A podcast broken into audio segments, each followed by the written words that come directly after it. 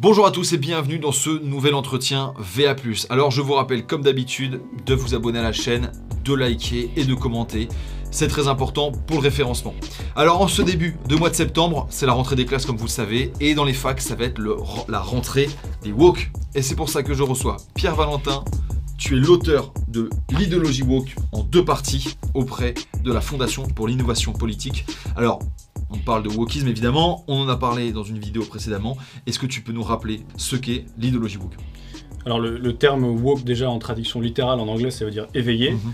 et plus généralement euh, dans ce contexte euh, de justice sociale éveillé aux injustices que subissent les minorités dans les pays occidentaux. Euh, et cette définition étant assez souple, on va comprendre au fur et à mesure de, de l'entretien en quoi ça se distingue, je dirais, du, du progressiste old school euh, des années 60. Alors on avait fait une vidéo euh, il y a quelques semaines sur l'idéologie woke. Cette fois on va en parler de façon plus sérieuse parce que c'était un peu euh, rigolard. Euh, Est-ce que tu peux nous expliquer déjà ce qui est un peu à la base euh, du wokisme, la critical race theory? Oui, c'est une des, une des branches académiques les plus populaires du wokisme. Je pourrais même dire qu'en Amérique, en ce moment, c'est sans doute un des sujets principaux dans les médias. C'est-à-dire qu'il y a un Mhm. clivage sur cette question qui est très fort. Alors, qu'est-ce que la critical race theory? Euh, Cette théorie critique de la race, donc, comme son nom l'indique, est d'abord une critique euh, de la vision libérale et universaliste, donc colorblind, qui cherche volontairement à ne pas voir les couleurs. Mhm. Euh, les penseurs de la critical race theory, comme Ibrahim X. Kendi, qui est particulièrement connu et réputé chez les woke, vont expliquer qu'ils préfèrent en fait les ethno-différentialistes d'extrême droite euh, parce que au moins jouent carte sur table, alors que les colorblind, les universalistes qui Les antiracistes, Les un peu comme on les connaît Voilà. aujourd'hui. hein. les, les antiracistes un peu old school, eux euh, sont perfides parce que à cause d'eux, on peut pas vraiment parler de la domination parce qu'on fait semblant que tout le monde est égal, qu'on s'en fiche, etc. Alors qu'aujourd'hui, il faut arracher ce masque-là. C'est assez nietzschéen dans dans la vision, arracher ce masque de neutralité pour montrer qu'en fait, il y a bien une domination du noir par le blanc. Euh, et c'est cette idée selon laquelle, euh, si on voulait être un peu ta- taquin, que euh, on va essayer d'abolir et d'éradiquer le racisme par les moyens improbables que de le percevoir partout. Donc le racisme est partout et en même temps c'est le pire crime, ce qui a tendance à indiquer que la société tout entière est vraiment très mauvaise. Alors, qui sont un peu les woke? Alors, on les retrouve où? Alors, on a dit en intro que, en effet, c'était dans les facultés. Est-ce que tu peux décrire un peu qui sont euh, les promoteurs de l'idéologie woke en général? Alors, Sachant a- que c'est même des, universitaires, des professeurs, quoi. Oui, oui, c'est vrai. Alors, il y, a, il y a plusieurs profils. Il y a, je pense, des, des penseurs qui eux, théorisent la chose. Mais ensuite, au niveau des militants, euh, déjà, en moyenne, c'est une femme, plus que des hommes. Euh, c'est c'est une corrélation qui est assez forte, mais c'est pas la plus importante. Les plus importants, c'est le fait que déjà, il n'y a pas de prolétariat woke. Les classes populaires ne le sont pas. C'est que des classes aisées. Et deuxièmement, c'est que des jeunes. C'est-à-dire Mhm. que vous ne trouverez pas de vieux woke. Ça n'existe quasiment pas. En Amérique, ça existe un peu plus parce que vu qu'ils ont un peu d'avance, des gens qui grandissent et qui. euh, c'est délicat à dire ou pas, mais on a le sentiment qu'ils restent woke même en grandissant à- encore à 40 et quelques. Mhm. Mais en tout cas, en France, euh, ça dépasse pas euh, 30 et quelques années. Euh, donc, pour résumer, si on voulait faire le portrait robot, c'est une jeune femme euh, entre 18 et 35 ans, diplômée ou en cours de lettres, euh, issue d'une famille plutôt aisée, qui, à la présidentielle de 2017, a probablement voté, Benoît Hamon ou alors Jean-Luc Mélenchon, et qui aujourd'hui est proche soit de la France Insoumise, soit d'Europe Écologie Les Verts. Alors, on parlait tout à l'heure de la théorie euh, critique de la race. Euh, il y a plusieurs autres concepts qui en découlent, notamment euh, le white privilege. Alors, on en a parlé dans la dernière vidéo. Euh, c'est le privilège qu'auraient les personnes blanches sur les personnes de couleur. Alors, est-ce que c'est pas une contradiction des woke qui se veulent très antiracistes et qui finissent par essentialiser une catégorie de personnes selon leur couleur de peau? S'il y a des points communs, je dirais, un peu assumés entre, parfois entre le wokisme et le communisme, le wokisme se veut euh, ouvertement comme, je dirais, euh, anti-nazi, de faire l'inverse du nazisme. Sauf que, comme le démontre magistralement George Orwell dans La ferme des animaux, lorsqu'on définit sa révolution d'abord par la négation, donc dans La ferme des animaux, c'est éradiquer l'homme et tout ira mieux, donc faire l'inverse de ce que fait l'homme, on finit fatalement par revenir au point de départ et à, et à refaire ce qu'on critiquait. Les antifascistes deviennent des fascistes, c'est ça que Voilà, c'est- une phrase qui est un peu faite et refaite, mais oui, il y, a- il y a une part de vrai. Euh, et il y a un peu de ça dans, euh, je dirais, le rapport à la race. C'est-à-dire que ça, euh, si on regarde, par exemple, ce qui a été fait en Amérique autour des années 60 sur les droits civiques, euh, on, on- on essaye de minimiser, je dirais, la pertinence politique des catégories raciales et même sexuelles. En fait, on déplore le fait que ce soit pertinent. On dit ce serait mieux que ce soit pas pertinent et qu'on s'en fiche et que homme, femme, euh, Mhm. blanc, noir, etc. Et que le wokisme, et c'est là où la seconde phase, dont j'ai, cette seconde étape du postmodernisme dont j'ai parlé tout à l'heure, est particulièrement importante, c'est qu'on vient dire qu'en fait, cette égalité que l'on cherche, cette neutralité, parce que c'est une mise au même niveau, n'existe pas. Il n'y a que des hiérarchies, il n'y a que du pouvoir Mhm. il n'y a que des dominants et des dominés. Et donc, dans la mesure où l'égalité n'est pas possible, on va renverser la chose, on va renverser ce binaire et on va re-racialiser. Enfin, pas vraiment. Pour eux, c'est pas re-racialiser l'espace social, c'est démontrer en fait que nous n'avons pas un espace social euh, euh, non racialisé. On, on- on soulève le couvercle, Mhm. on arrache le masque et on montre la réalité crue en dessous en disant arrêtez de faire croire qu'on est égaux, c'est pas le cas. Ouais. Euh, le, le noir est encore opprimé par le blanc. Mhm. Et du coup, finalement, le, le colorblind, le gentil antiraciste, euh, finalement, euh, se retrouve du côté des, des racistes aujourd'hui parce qu'on lui reproche de ne pas, de ne pas s'inquiéter de la discrimination raciale qui existerait encore euh, dans la société. Et, et du coup, au nom de l'antiracisme, on se gargarise de percevoir la race partout. D'accord.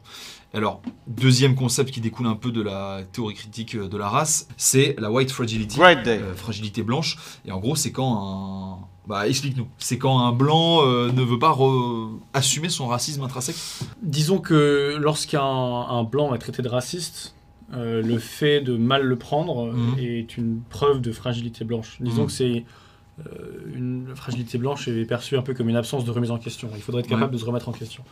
Euh, et le problème avec ce concept, c'est que euh, alors, il y a Robin Di- DiAngelo, déjà, c'est celle qui en a le plus parlé, Ouais. mais sinon, il y a aussi une militante racialiste que je cite euh, dans mes travaux, euh, qui s'appelle euh, Ali Henny, si je dis pas de bêtises, et qui avait fait un post Facebook avec 16 questions. Euh, et si quelqu'un répondait positivement à une de ces questions, c'était une preuve qu'il souffrait donc, de fragilité blanche. Et le problème, c'est que dans ces questions, il y a euh, est-ce que, je, je la fais de tête, mais est-ce que vous avez. Est-ce que vous réagissez mal lorsqu'on vous traite de raciste? Est-ce que lorsqu'on vous traite de raciste, vous vous dites non non mais j'ai un ami qui n'est pas j'ai un ami Ouais. noir Plus euh, noir qu'une arabe Ou est-ce que vous dites, euh, est-ce que vous restez silencieux? Est-ce que, est-ce que vous cherchez à quitter les conversations, etc. Et si vous répondez oui à ces questions, bah, vous, vous êtes raciste, vous souffrez de fragilité blanche. Donc on voit qu'on peut difficilement é- échapper à l'accusation. C'est euh, comme les, les bons vieux procès de sorcière, en fait. Ouais. Si, si la sorcière se noyait, et les bons vieux, bah, ça nous manque. Euh, si la sorcière se noyait, eh bah, euh, elle était innocente, tant Oui. pis pour elle, et si elle se noyait pas, c'est-à-dire qu'elle était coupable. Et donc euh, c'est toujours pile je gagne, face tu perds dans, dans ces accusations-là. On va en reparler de ça, mais c'est un raisonnement un peu circulaire. C'est que c'est comme les personnes de couleur qui nieraient euh, être victimes d'oppression systémique, on, leur, euh, on les accuserait d'avoir intégré de la domination. C'est ça.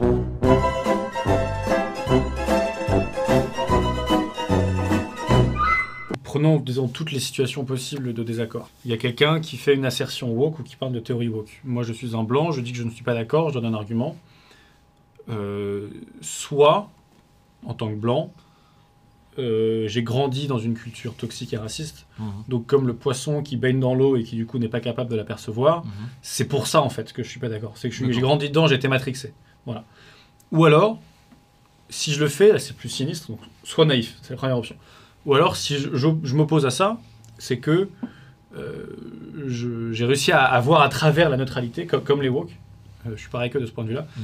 Et je vois que je suis dominant et j'ai pas envie de perdre ma place de, de dominant. Mhm, D'accord. Moi sur Twitter, je vois ça tout le temps, je vois des gens qui me disent, euh, quand je critique le wokisme, donc fait à l'appui, avec des statistiques, des arguments, etc., des sources, ils vont me dire, ah, ça se voit trop qu'il il a peur de perdre son privilège. Donc Mhm. il y a déjà un ad hominem qui est intégré dans leurs arguments, qui est institutionnalisé.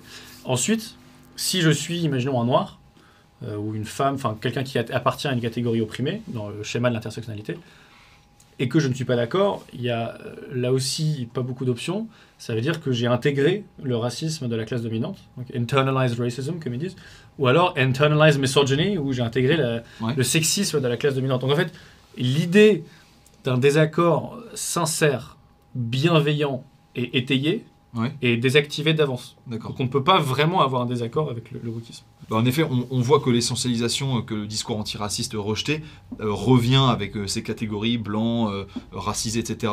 Euh, la, la contradiction n'est pas un obstacle en plus dans la pensée woke. Ce qu'il faut bien comprendre, c'est. euh, alors, ce qui, ce qui est vrai, c'est qu'en effet, c'est bourré de con- contradictions.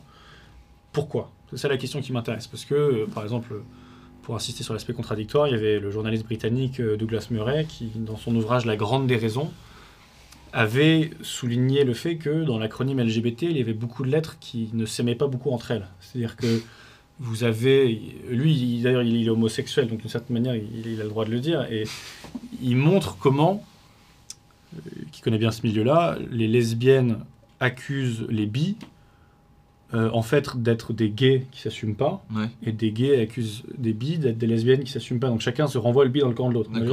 L'ambiance est, pas folle le groupe ne vit pas très bien. Et entre T et L entre trans et lesbiennes ça se passe pas ça se passe pas très bien non plus. Et entre trans et féministes ça se passe très très mal. On pourra en reparler tout à l'heure. Donc on voit une espèce d'amalgame de, lettres qui s'ajoutent sans cesse d'ailleurs. Et on se dit mais en fait qu'est-ce que ces, gens-là font ensemble? Et on pourrait s'arrêter là et dire c'est contradictoire. Mais à mon sens on peut pousser l'analyse un peu plus loin et se dire en fait, ce qui vient justifier ces contradictions, c'est que leur terrain d'entente est négatif. Ils mmh. sont unis dans ce qu'ils détruisent. Ils sont unis dans le fait qu'ils détruisent, en fait, euh, disons, la conception traditionnelle des relations homme-femme en, Occident. Mmh. Euh, et c'est pour ça que la contradiction est à ce point tolérée, c'est que la négation euh, est claire. C'est-à-dire que, que, quel est l'intérêt commun, je ne sais pas, de là on parle beaucoup des talibans en ce moment, des talibans et de certaines féministes. Bah, il y a l'affaiblissement de l'Occident euh, patriarcal en fait. Mhm. Et que c'est pour ça que ces contradictions sont légitimées et sont passées euh, sous le tapis. À mon sens, c'est quand même ce qui va leur jouer des tours, qui fait que plus tard, ils vont avoir des difficultés. Et on voit déjà comment ces contradictions génèrent sans cesse des frictions mhm. au sein de la mouvance woke.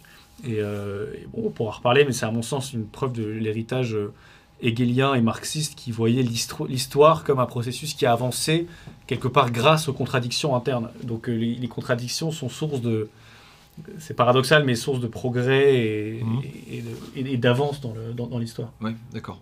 Et, euh, je reviens euh, toujours sur ce, côté un peu contradictoire qu'on trouve chez les woke, notamment, et toujours dans l'essentialisme, l'essentialisme stratégique. Alors, euh, sans, te, sans, répéter, est-ce que tu peux expliquer ce que c'est?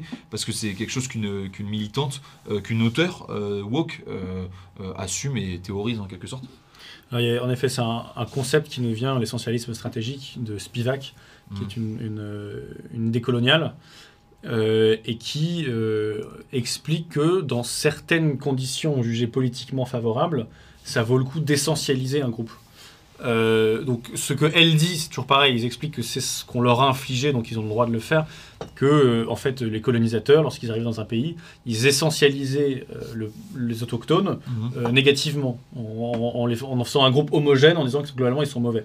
Et en réponse à ça, selon Spivak, on aurait le droit euh, d'essentialiser des moments stratégiques des groupes. Donc, par exemple, Robin DiAngelo euh, explique qu'une identité blanche positive ne peut pas exister. Donc, euh, ça, ne veut rien dire. Il faut dissoudre dire, par exemple, s'il y aurait une qualité proprement blanche, là, il faut le nier. Là, il faut jouer la carte existentialiste et le dissoudre et dire non, non, non, ça, c'est que des individus. Rien à voir. Alors qu'à l'inverse, s'il y a, un, disons, un péché blanc, un défaut blanc, là, on a le droit d'essentialiser et d'en faire un groupe. Il y avait D'ailleurs, c'était Geoffroy Lejeune qui l'avait très bien dit sur le plateau d'On n'est pas couché il y a plusieurs années. Au moment où euh, l'équipe de France de 98 gagne la Coupe du Monde, là, on a le droit d'essentialiser, on a le droit de parler des ethnies, on a le droit de dire ils ont gagné, c'est génial parce que ils sont black, blanc, beurre. Lorsque cette même équipe de France, encore plus diverse, euh, quelques années après, sous euh, l'ère Anelka et Domenech, fait n'importe quoi et joue très mal, là, on dit quoi? Et lui, il avait arrêté sa question-là, question rhétorique, et on, Là, là, on est obligé de, diluer, de dissoudre et de dire non, non, non, c'est parce qu'il était mal entraîné, c'est parce que machin, et rien à voir. Donc, euh, dans un cas, on va parler d'essentialisme, et dans un autre cas, on va parler d'existentialisme. Et selon les situations jugées politiquement favorables, on va essentialiser ou existentialiser. D'accord. Et dans ce rejet de, dans ce rejet un peu du, du rationnel, euh, parce que bon, avec des contradictions, on ne fait pas vraiment un, un, discours, une doctrine qui tient. Est-ce que c'est cette marque euh, propre au wokisme de rejet de la science euh, car elle est accusée d'être un discours comme les autres de domination euh, du système euh, hétéro, patriarco, validiste, etc. etc. C'est là où on voit en fait l'héritage du concept de savoir-pouvoir chez Michel Foucault, qui explique que en fait tout, tout, savoir, donc tout, tout fait, mhm. implique corrélativement un champ de pouvoir. Donc quelqu'un qui a une puissance, qui va mettre en avant ses faits, et à l'inverse, toute personne qui a du pouvoir va avoir corrélativement un champ de savoir. Donc il, écrit toujours savoir-pouvoir avec un tiret pour montrer qu'il n'y a jamais l'un sans l'autre. Ce qui fait que cette idée de savoir vrai en soi, de savoir désintéressé, est détruite, elle n'existe plus. Euh, du coup, on a toujours ce côté à qui profite le crime. Euh, c'est ce côté où déjà, dans l'essence euh, de la pensée, euh, même de la première étape de la philosophie postmoderne, il y a ce côté, euh, ce que ils, en majuscule, ne veulent pas que vous sachiez. Parce que c'est le pouvoir qui détermine ce, que, ce qui Mhm. peut être su et non la science. C'est le pouvoir qui décrète euh, ça c'est vrai, ça c'est pas vrai. Et c'est pas la science. Et euh, je, je constate qu'on voit cette mentalité euh, assez complotiste dans son essence se développer également à droite. On voit beaucoup de slogans de gens qui disent ce que ils ne veulent pas que vous, vous sachiez. Mais qui? Mais exact. mais, mais qui à qui profite le crime Ça on le voit, on le voit souvent. Et, et c'est quelque chose qu'elle est déjà identifié comme potentiel, euh, enfin comme euh, disons risque potentiel. Les deux sociologues que je cite longuement dans la note, euh, je confonds toujours, je crois que c'est Jason Campbell et Bradley Manning, ou non Jason Manning et Bradley Campbell, et qui eux expliquent que lorsqu'on entre dans le paradigme de la victimisation, à dire je suis le plus Mhm. victimisé, tu es le dominant, etc. C'est très tentant pour le dominant en place de dire bah écoutez moi je suis un blanc rural mes parents ont échappé aux camps de concentration euh, j'ai, j'ai- j'ai- moi je, je vis sur euh, une somme dérisoire donc en fait la, la vraie victime c'est moi c'est à dire que c'est très tentant de rentrer ce qu'on a, dans ce qu'on appelle une concurrence victimaire où chacun veut montrer qu'il est la, la vraie victime D'accord. et, et on voit que sur l'aspect complotiste, c'est également quelque chose que la résistance au wokisme ou des gens à droite peuvent également. euh, Enfin, ça, ça peut leur parler en tout cas, et c'est assez risqué parce qu'on va avoir une société où chacun va se gargariser d'être censuré en fait, ce Ouais. qui est complètement débile. Ouais, ouais. Bah, on va reparler de, de ce paradigme euh, quasiment de, de la victimisation, de cette ère euh, victimaire. Alors on va parler maintenant des gender studies. Euh, Alors qu'est-ce qu'on apprend dans les gender studies? Et j'ai j'ai même envie de te dire comment les États-Unis, comment l'Angleterre ou la France peuvent maintenir un PIB avec autant d'élèves qui sont en études de genre. Qu'est-ce qu'on produit avec ça? Euh, bah pas grand chose, c'est sûr que c'est compliqué. Euh, en fait, ce qui- on a une sorte de pyramide de Ponzi euh, où ce qui se passe, c'est que il y a des gens qui sortent des grandes universités, donc Harvard, Princeton et Yale, et qui ont fait des études de genre.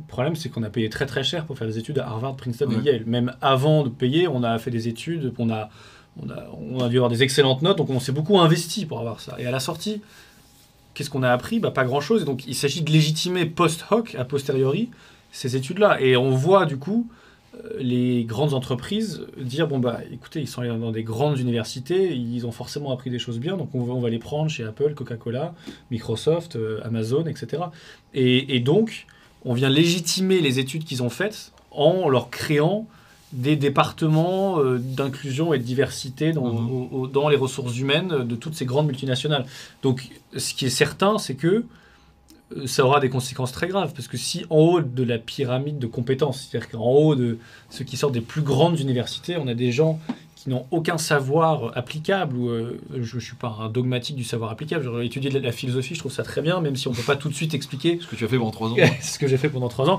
philosophie et politique quand même, histoire de pas de pas faire que fumer des pètes. Et, euh, et, et moi je trouve ça très bien parce que un savoir théorique c'est très important, mais il y a absolument euh, aucune légitimité en fait dans le réel aucune utilité Ouais. à, à faire uniquement des études de genre. Euh, et du coup, on est obligé de légitimer, comme je disais, a posteriori ces Ouais. études-là en créant des départements dans les grandes multinationales. Et on va voir plus tard que ça va être, c'est très utile même pour les woke pour euh, avancer leur agenda. Oui. Alors un autre domaine assez amusant mais pourtant pris très au sérieux, les fat studies. Est-ce que tu peux nous expliquer ce que c'est? Oui, oui, ça peut prêter à rire. On, on pourrait dire que ça a mieux marché en Amérique parce que le marché était plus gros. Mmh. Euh, mais euh, c'est ce qui est d'ailleurs vrai. Mais la raison pour laquelle j'ai parlé de ça, pourquoi, pourquoi s'embêter à parler des, des fat studies, donc des, euh, il y a le mot fat qui veut dire ob- obèse en anglais, euh, on, on s'en fiche un peu, c'est moins important, on dirait que c'est moins influent que la théorie critique de la race, ça fait pas la une des journaux, il n'y a Mhm. pas autant d'influence. Euh, la raison pour laquelle ça m'intéressait, c'est que ça permettait de voir jusqu'où il poussait le relativisme euh, moral et scientifique. D'accord. C'est-à-dire que l'idée d'être en bonne santé, c'est qu'une norme parmi d'autres. Il, y a, il nie en fait les liens entre euh, risque de- d'accident euh, cardiovasculaire, euh, risque de cancer, euh, tous ces risques qui viennent avec la santé, diminution de, de l'espérance de vie. Ouais. Tout ça, ils sont prêts à le nier en fait pour défendre l'exception face à la norme, pour défendre la victime, pour défendre le statut marginal. Et c'est de ce point de vue-là que je trouvais ça intéressant d'étudier ça. Par exemple, ceux qui s'opposent aux fast studies font preuve de nutritionnisme. Ça, c'est une, euh, une accusation qui est portée. Ou de, ou de healthism, donc euh, de, de, de- Bonne santé. c'est ça, de, le santéisme en fait. Donc il y a un relativisme qui est fort qui fait que, quelle que soit la norme, même les plus évidentes, Ouais. comme être en bonne santé, on va mettre en avant l'exception et on va dire regardez, vous marginalisez des, des personnes en surpoids, c'est tragique, alors que c'est pas du tout le cas. D'accord. Et bah d'ailleurs, euh, quand tu dis de relativiser toute norme, est-ce que tu penses un jour, par exemple, que bah, on remettra en question euh, l'âge euh, de la majorité? Bah, Par exemple, aux États-Unis, elle est de 21 ans, en France, c'est 18 ans. Pourquoi ce serait pas subjectif, par exemple? Pourquoi ça, on pourrait pas le remettre en question aussi? Est-ce que tu as déjà entendu des gens commencer à remettre en question ça ou ce genre de choses?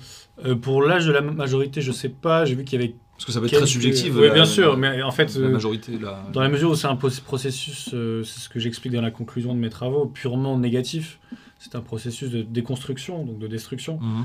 Euh, oui, euh, dire, le stade terminal, ça, peut aller très loin. Changer de prénom tous les jours. Voilà, il y a des gens qui ont ce qu'on appelle la dysphorie de genre et qui, qui le voient comme une- un statut marginal à exalter. Euh, il y avait quelqu'un sur Combini qui était passé euh, et qui expliquait ça. Mhm. Euh, alors apparemment, même pour Combini, même pour Twitter, c'était un peu choquant parce que les commentaires ont été assez négatifs. Mhm. Donc on théorise cette sorte de fluidité, cette incarnation du flux le plus possible, et donc en effet on remet en cause toute norme. Euh, Il y a les disability, disability studies qui font ça aussi sur le handicap. Ouais, bah d'ailleurs, les, le Disability Studies, est-ce que tu peux nous expliquer? C'est la même idée que pour les Fat Studies, mais pour les handicapés, c'est ça? C'est ça. Euh, et euh, on explique qu'il n'y a rien en, en fait que le, le handicap est un peu une construction sociale et que le fait d'être euh, le fait de- par exemple d'être valide Mhm. euh, d'avoir que tous ces sens qui fonctionnent n'être pas aveugle de ne pas, pas être muet etc euh, en fait nos sociétés sont injustement bâties pour favoriser ces, ces gens-là et il faudrait euh, rebâtir des sociétés pour que euh, la norme ne soit pas ça, que la norme soit euh, déconstruite et soit, soit autre chose. Mhm. Euh, et face à ça, on a une tentation qui est de euh, ne pas soigner son handicap, parce que Mhm. du coup ce serait trahir l'exception à la norme, ce serait trahir les marginaux en rejoignant la norme, Euh, et c'est particulièrement troublant quand des personnes peuvent s'auto-diagnostiquer autistes, par exemple. C'est une tendance qu'on voit beaucoup en France, qui a beaucoup progressé. Si vous tapez autodiag sur la barre de recherche Twitter, vous allez voir énormément de comptes, essentiellement de jeunes femmes, qui s'auto-diagnostiquent euh, autistes. Mhm. Pourquoi? Parce que je cite notamment une militante dans la note qui explique Je ne crois pas qu'il faille accorder le pouvoir aux complexes médico-industriels, donc voilà Mhm. des termes assez complotistes, euh, le pouvoir de euh, décréter qui est autiste et qui ne l'est pas. Donc dans l'idée de résister au pouvoir en place, on va euh, décentraliser en quelque sorte et chacun pourra décréter, s'auto-diagnostiquer autiste ou pas. Et ce qui est Mhm. terrible, c'est quand c'est un autodiagnostic et qui a du coup pas de contact avec des professionnels de santé, il y a la volonté de, de s'enfermer dans ce statut marginal, alors que contrairement aux autres statuts marginaux, là c'est vraiment euh, des maladies mentales pures et dures. Et, Ouais. et- et il y a la volonté du coup de ne pas se soigner parce qu'il faut garder son statut de victime. Et aussi, il reproche à la société euh, de vouloir les guérir, euh, de vouloir atténuer leurs maux, et donc quelque part, leur- il leur- la société leur reprocherait d'exister? Il, ce qui, il brouille une distinction en fait. euh, Il y a des gens qui cherchent à soigner le handicap. Mhm. Donc, euh, on voit souvent des vidéos sur les réseaux sociaux de, de jeunes enfants, par exemple, qui pour la première fois arrivent à entendre. Et c'est des mir- miracles de la science et de la technologie qui parviennent à, euh, à- à régler le handicap, donc à éradiquer le handicap. Ouais. Et eux, ils viennent brouiller cette distinction en disant qu'en réalité, ces gens-là cherchent à éradiquer les handicapés. Donc ils, ils projettent en fait le nazisme sur euh, la Ouais. volonté de éra- éradiquer le handicap et non pas les handicapés. Mhm. Et évidemment que c'est très cynique, c'est pas du tout la même chose. Alors avec tout ce qu'on dit depuis tout à l'heure, on se rend compte en fait que euh, la victimisation euh, est au cœur de chaque, de chaque action des woke. En fait, c'est le, le, le nerf de la guerre, entre guillemets. Oui, c'est pour ça que j'ai parlé brièvement de la mouvance autodiag. Mhm. Lorsque vous êtes euh, une jeune femme, euh, ou un jeune homme d'ailleurs, mais disons que ça, ça touche beaucoup plus les jeunes femmes malheureusement ce mouvement, euh, vous êtes d'une famille aisée, vous êtes soit diplômé, soit en passe de le devenir dans une grande université prestigieuse, donc sur beaucoup d'axes différents, vous êtes objectivement une privilégiée. Ouais. Et donc, pour traduire dans leurs termes, une dominante. Et dans une idéologie qui sacralise le renversement, la révolution, la subversion, la transgression, etc., vous êtes assez mal barré parce que du coup, c'est vous qui allez être renversé en quelque sorte. Et donc, il y a une tentation, une prime à euh, se faire un storytelling, se réécrire son histoire en se mettant en bas. Euh, il y a notamment beaucoup de, de comment on dit ceux qui reçoivent des applications dans le monde universitaire des étudiants ils font remarquer qu'il y a beaucoup de ce qu'on appelle des narratives of oppression donc des histoires où les gens expliquent moi à l'âge de 6 ans, je me fais taper par mon père. des applications, tu veux dire des candidatures Des, candidatures, pardon. des candidatures de gens qui veulent rentrer dans, dans les écoles. Et ces gens-là ont remarqué que les élèves mettaient constamment en avant euh, j'ai grandi sans un parent, la vie était dure pour moi, j'ai toujours été autiste, j'ai toujours eu du mal à comprendre les gens. Le, le père était homme d'affaires et la mère était euh, actrice. oui, c'est ça, mais il cherche toujours à mettre en, avant ça, et donc il y, a une volonté de réécrire son histoire comme étant en bas de la hiérarchie et mhm. non pas en haut, parce que dans la mesure où. Euh, enfin, ça nous apprend en creux que le statut de victime est une ressource sociale. Un autre exemple que donnent les sociologues que je cite dans la note, c'est euh, le fait qu'on a vu sur les, sur les campus universitaires depuis plusieurs années maintenant énormément de cas de figure où des gens mentaient faisaient des fausses accusations de victimisation. Donc expliquer que, par exemple, ils avaient eu des violences policières alors que ce n'était pas le cas, euh, et ils assumaient ensuite à, avoir menti dans certains cas. Donc c'était assez ouvertement euh, admis, et que c'était pour une bonne cause, pour mettre en lumière les injustices, etc. Et ce que la conclusion tirée par nos sociologues que je trouve très intéressante, c'est pourquoi est-ce qu'ils feraient ça s'il n'y avait pas un avantage à le faire? Quel est en fait quel est le but de ces fausses accusations? Et ce qu'ils disent, c'est ça démontre le fait que le statut de victime est devenu une ressource sociale euh, à acquérir. Ouais, d'accord.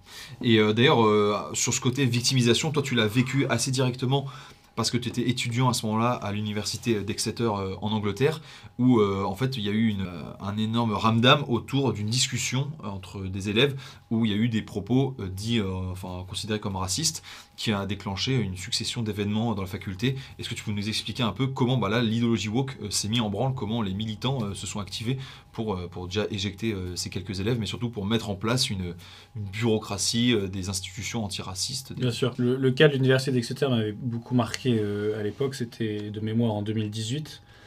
Euh, je, le, décris longuement dans la note, mais ce qui s'est passé en, gros, euh, tout a commencé par une délation sur Twitter. Mhm. C'est souvent comme ça que ça fonctionne, il y a une, prime à, la délation, où un élève a montré des captures d'écran de propos et blagues racistes sur un groupe mhm. WhatsApp privé, donc entre quelques élèves. et il a dit et c'est là où c'est intéressant, euh, il a commis ce qu'on pourrait appeler une, enfin souffert d'une distorsion cognitive qui est de euh, généraliser. C'est-à-dire qu'on va prendre, euh, c'est un truc que font les, les, déprimés par exemple, on va prendre un fait négatif, donc là, mmh. un groupe WhatsApp raciste, et on va en déduire une réalité générale un peu hâtivement. Et il a dit, il y a ce groupe WhatsApp raciste, c'est la preuve d'un racisme systémique dans toute l'université. Mm. Je ne sais pas si vous connaissez un peu les universités anglaises, euh, c'est à la gauche de, la gauche, euh, c'est pas là où il y a le plus de racistes en théorie, euh, mais c'est là où il y a le plus d'accusations de racisme. Et, et, donc face à ça, qu'est-ce qui s'est passé? Vu qu'on est dans une culture de la victimisation, on pourra en parler un peu après, la personne demande une intervention de la bureaucratie universitaire en disant faites quelque chose. Qu'est-ce que fait l'université? Elle a viré les élèves pur et dur. À tout jamais, d'ailleurs, leur nom sera associé à ça sur les recherches Google. La police s'en est même mêlée. mêlée. Et euh, la Bracton Law Society, donc l'association à laquelle ils appartenaient, a été dissoute. Donc il y a quand même des mesures très fermes qui ont été prises très rapidement. pas une association politique euh, d'extrême droite ou quoi que ce soit. Quoi. Absolument pas. Et euh, ensuite, c'est là où il y a une alliance objective entre le wokisme et la bureaucratie universitaire, mhm. chacun ayant besoin de l'autre pour se légitimer eh bien, euh, la bureaucratie universitaire a pu légitimer son influence en disant regardez, heureusement qu'on est là, et derrière, créer des nouvelles structures bureaucratiques. Euh, ils ont créé euh, des nouveaux comités, ce qui fait des nouveaux salaires, des nouvelles personnes, et c'est, il y a un effet cliquet. Plus on en donne, plus c'est difficile ensuite de, mhm. retirer des postes. Et il y a, y a beaucoup d'articles, même avant le wokisme, qui montraient que il y avait déjà ce qu'on appelait un administrative bloat, c'est-à-dire un sorte de ballonnement bureaucratique sur, mhm. le, sur les campus où euh, la part dans les dépenses des universités sur les revenus, sur, euh, sur les revenus bureaucratiques, donc des instances, n'a pas cessé de croître. Et donc ça, ces deux phénomènes se nourrissent entre eux. Alors pour, pour, comprendre leur comportement sur les universités, il faut en effet commencer par leur éducation. Mhm. Euh, les deux psychologues, Jonathan Haidt et Greg Lukianoff, euh, ont, longuement étudié ça dans un excellent ouvrage qui s'appelle euh, The Coddling of the American Mind. Et dedans, euh, ils se sont dit, en fait, pourquoi est-ce que ces jeunes dans les campus se comportent comme ça? On va aller voir comment ils sont éduqués. Alors déjà, ce qu'il faut savoir, c'est que le wokisme est très présent dans les plus prestigieuses universités, donc on va chercher chez les classes aisées, Ouais. non pas chez les classes populaires. Comment est-ce que les, les jeunes des classes aisées sont éduqués par leurs, par leurs Ouais. parents? Et ils notent quelque chose, c'est que les jeunes ont très peu d'instants de jeu libre. Euh, ça a été démontré, euh, même avant eux, que les enfants avaient besoin de jeux libres euh, avec des autres enfants de leur âge, sans supervision. C'est là notamment où ils, jouent, ils incarnent des personnages, astronautes, princesses, etc. parce qu'ils ont besoin de, développer un peu leur- leurs propres frontières et de se comprendre. Qu'est-ce qui se passe lorsqu'ils sont constamment sous supervision? Ils n'arrivent pas à perdre ce réflexe enfantin en grandissant, qui est de se tourner vers une source d'autorité pour régler leurs problèmes à leur place. Donc, pour euh, caricaturer un peu, plus jeune, c'est, euh, je sais pas, euh, quelqu'un de mon âge qui me vole mon seau, et je vais dire, papa, maman, c'est pas juste ce qu'il a fait, euh, va le punir. Et plus vieux, donc à un niveau universitaire, c'est, j'ai pas aimé le mot offensant qu'il a dit, papa, maman, la bureaucratie universitaire qui vient remplacer en fait Mhm. le rôle des parents, intervenez pour moi, faites quelque chose pour moi. Et c'est pour ça que ces deux psychologues ont parlé de helicopter parenting. Donc, en gros, les parents qui, tel un hélicoptère, survolent leurs enfants et Ouh, attention, tu pourrais te faire mal. Ouh, attention, il faut pas que tu ailles entendre Mhm. des propos offensants. Qui ensuite mènent à des helicopter bureaucraties qui, elles, euh, font pareil que les parents en, proté- en surprotégeant ses enfants. Et le problème, c'est que euh, la surprotection génère une fragilité. Donc, les enfants sont incapables d'agir seuls. Et donc, ils ont besoin d'une surprotection. De régler leurs différends entre. Exactement. euh, Et du coup, la, la surprotection, c'est un processus qui s'auto-alimente. Et je termine Oui. juste là-dessus. Les deux psychologues utilisent une métaphore intéressante, euh, qui est celle des- de l'usage des cacahuètes euh, en Amérique. Il y a quelques décennies, Oui. il y avait pas mal de, de parents qui, préventivement, sans même qu'il y ait aucune allergie aux cacahuètes dans les écoles, donc à un niveau assez jeune, donc entre, enfin au niveau primaire, etc.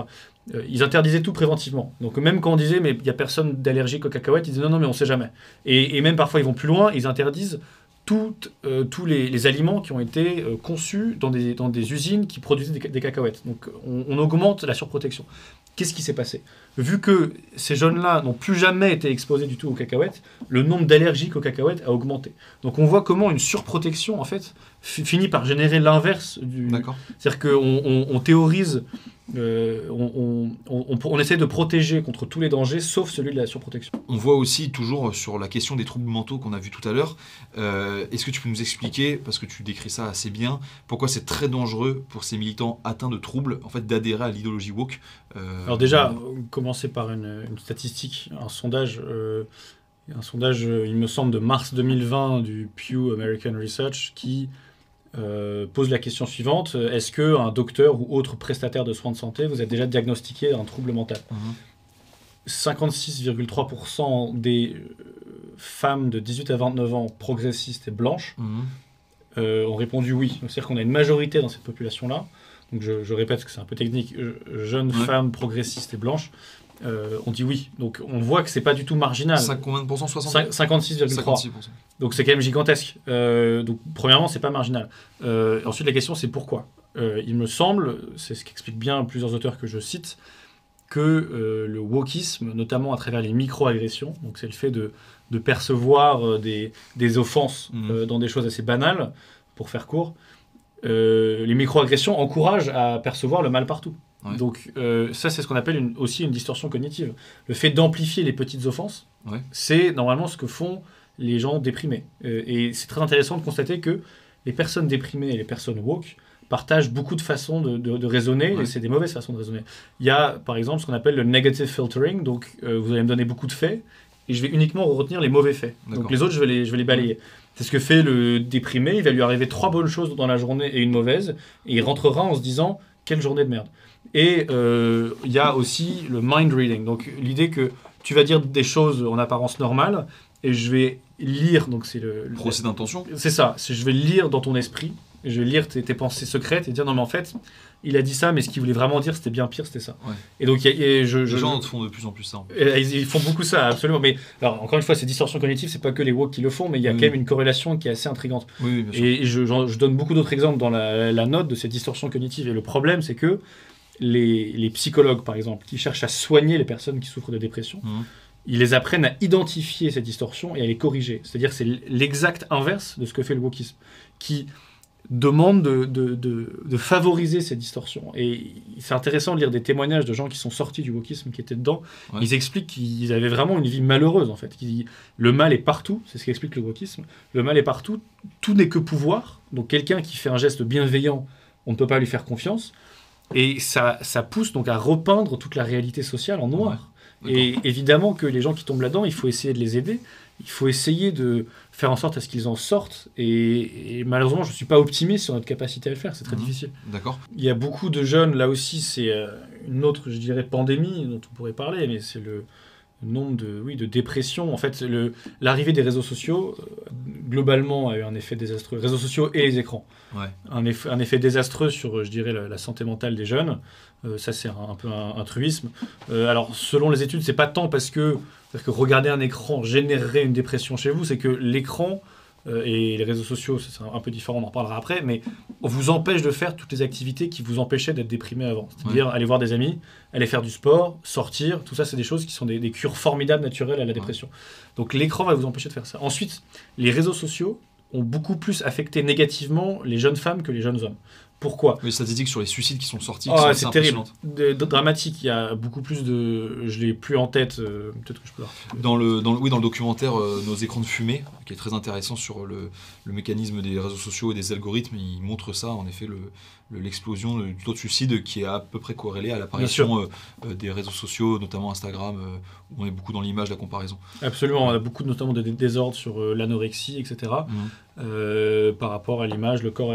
Et en fait, je sais pas ce que plus généralement. Le wokisme, arrive, je te coupe, mais le, le, wokisme, le wokisme arrive sur un terrain hyper fertile en fait. Bien sûr, il arrive sur un terrain fertile. Maintenant, ce qui est délicat, c'est d'établir le sens de, la causalité. C'est-à-dire que, est-ce que. Moi, je pense que penser woke pousse à la dépression. Maintenant, est-ce que les déprimés euh, sont plus poussés vers le wokisme? Ça, je ne sais pas, peut-être. Mm. Euh, mais ce qui est clair, c'est qu'il y a en effet un terreau euh, favorable de, désordre. maintenant, pourquoi est-ce que les réseaux sociaux ont plus affecté négativement les jeunes femmes?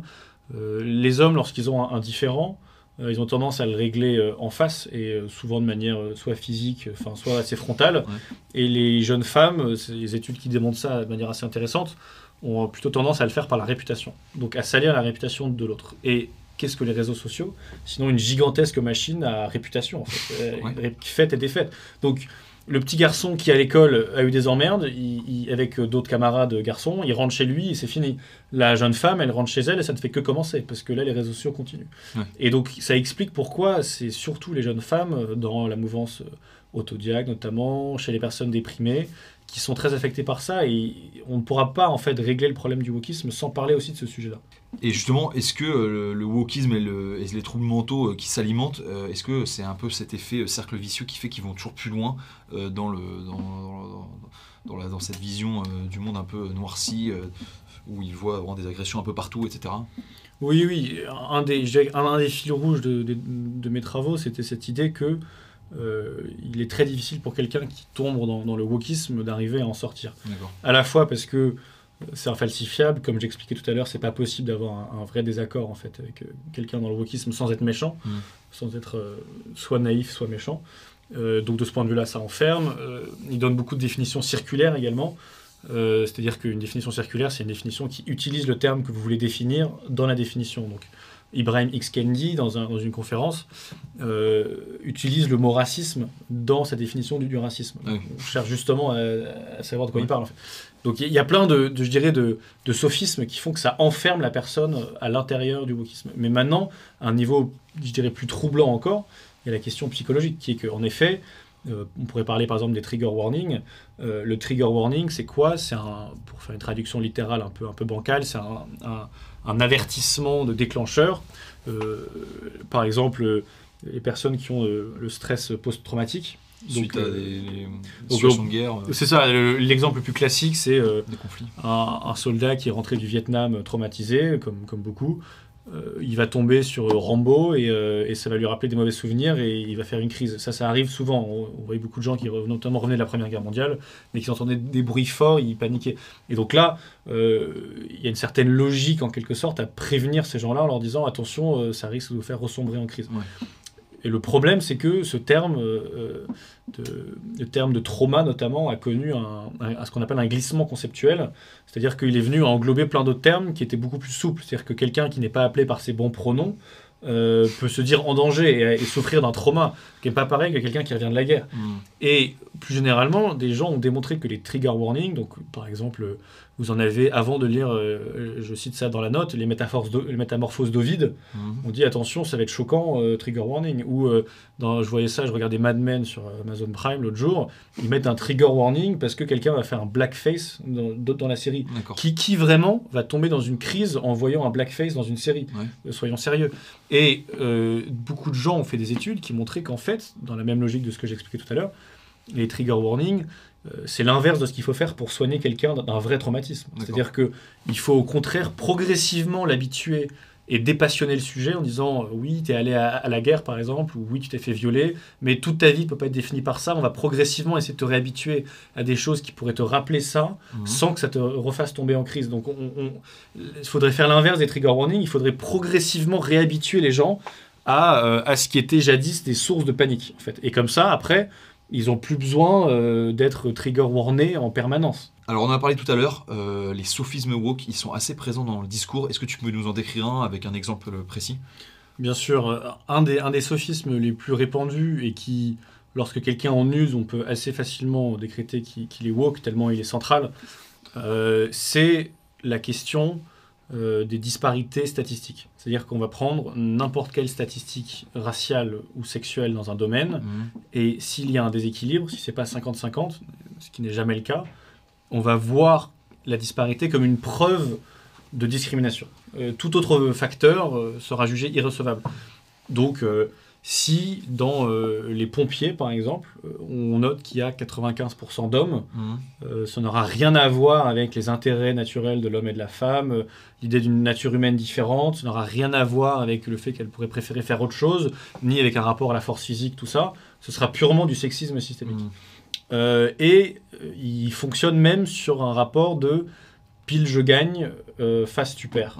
Ouais. Par exemple, il y a une historienne qui euh, a parlé euh, du coût euh, COUT euh, de la virilité.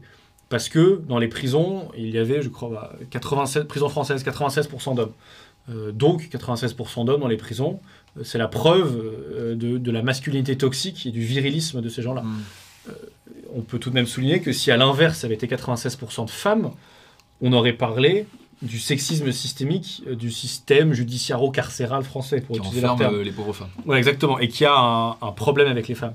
Et euh, cet argument est, est pas purement hypothétique, parce qu'ils utilisent vraiment cet argument pour prouver que le système français est raciste, parce qu'il y aurait plus euh, donc de minorités ethniques, enfin même si pas de statistiques ethniques en France, mais plus d'étrangers dans les prisons françaises, et ils disent Mhm. bah non, ça n'a rien à voir avec une culture toxique dans ce cas-là, contrairement à quand on accuse les hommes. Hmm. Là, c'est euh, la preuve du racisme français. Toujours une porte de secours. Voilà, et donc du coup, ils auront toujours, en fait, ces activistes et ces militants auront toujours un métier, auront toujours euh, de quoi euh, faire leur argent, parce que il y aura toujours des disparités statistiques. Et donc, on pourra toujours les interpréter dans un sens Mhm. et toujours les utiliser comme des preuves. C'est de ce point de vue-là que c'est infalsifiable et que, imaginez une jeune personne qui tombe dans le wokisme, euh, partout où il va se tourner, il ne verra que des confirmations de ces théories. Hmm. Alors comment faire avec les woke, sachant qu'ils utilisent beaucoup de sophismes, beaucoup de, de biais, euh, ces biais statistiques, etc. Euh, comment faire pour discuter avec eux? Est-ce que c'est possible ou tout de suite ils vont être dans le check tes privilèges, euh, d'où tu parles camarade? Euh, bah, déjà, comme, comme tu le dis, c'est très délicat. Euh, je ne suis pas persuadé, malheureusement, qu'on puisse faire grand-chose avec des gens vraiment radicalisés. Hmm. C'est déséquilibré c'est vrai. C'est vrai dans beaucoup d'idéologies, mais c'est particulièrement vrai dans le wokisme. Mhm. Euh, maintenant, ceux qu'il faut chercher à convaincre, c'est ceux qui hésitent. C'est-à-dire que ceux qui entendent ce discours-là, qui est quand même très relayé sur les réseaux sociaux notamment, Ouais. et qui disent bah, Moi, je suis contre euh, le mal, moi, je suis contre euh, l'oppression et la discrimination. euh, Peut-être qu'ils ont raison.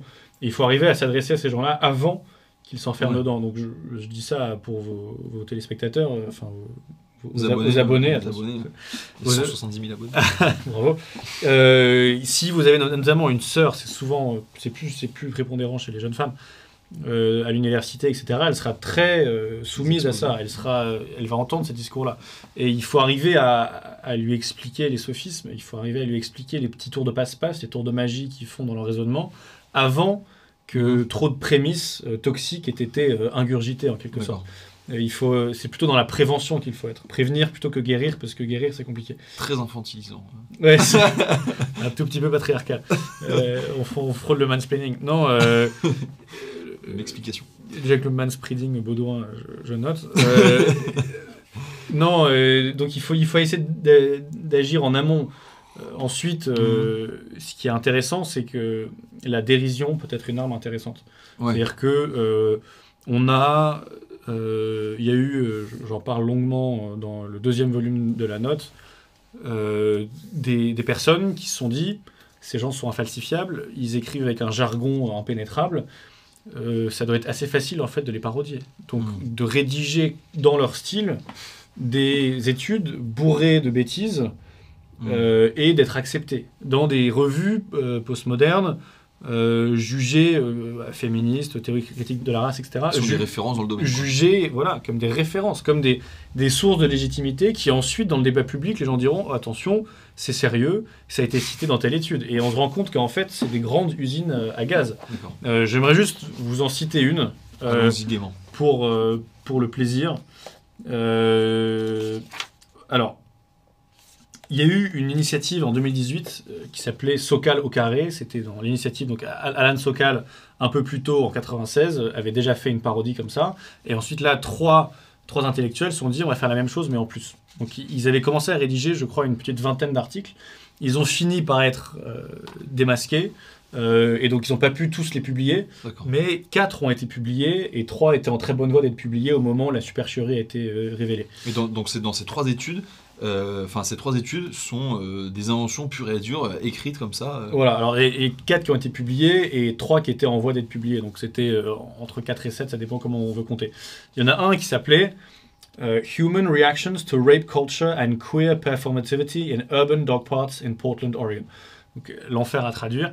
Euh, les réactions humaines à la culture du viol et la performativité queer dans les chiens à parc urbain dans l'Oregon au Portland.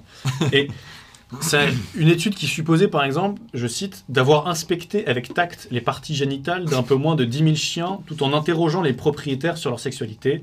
Euh, Le tout afin d'en déduire une, je cite, culture du viol.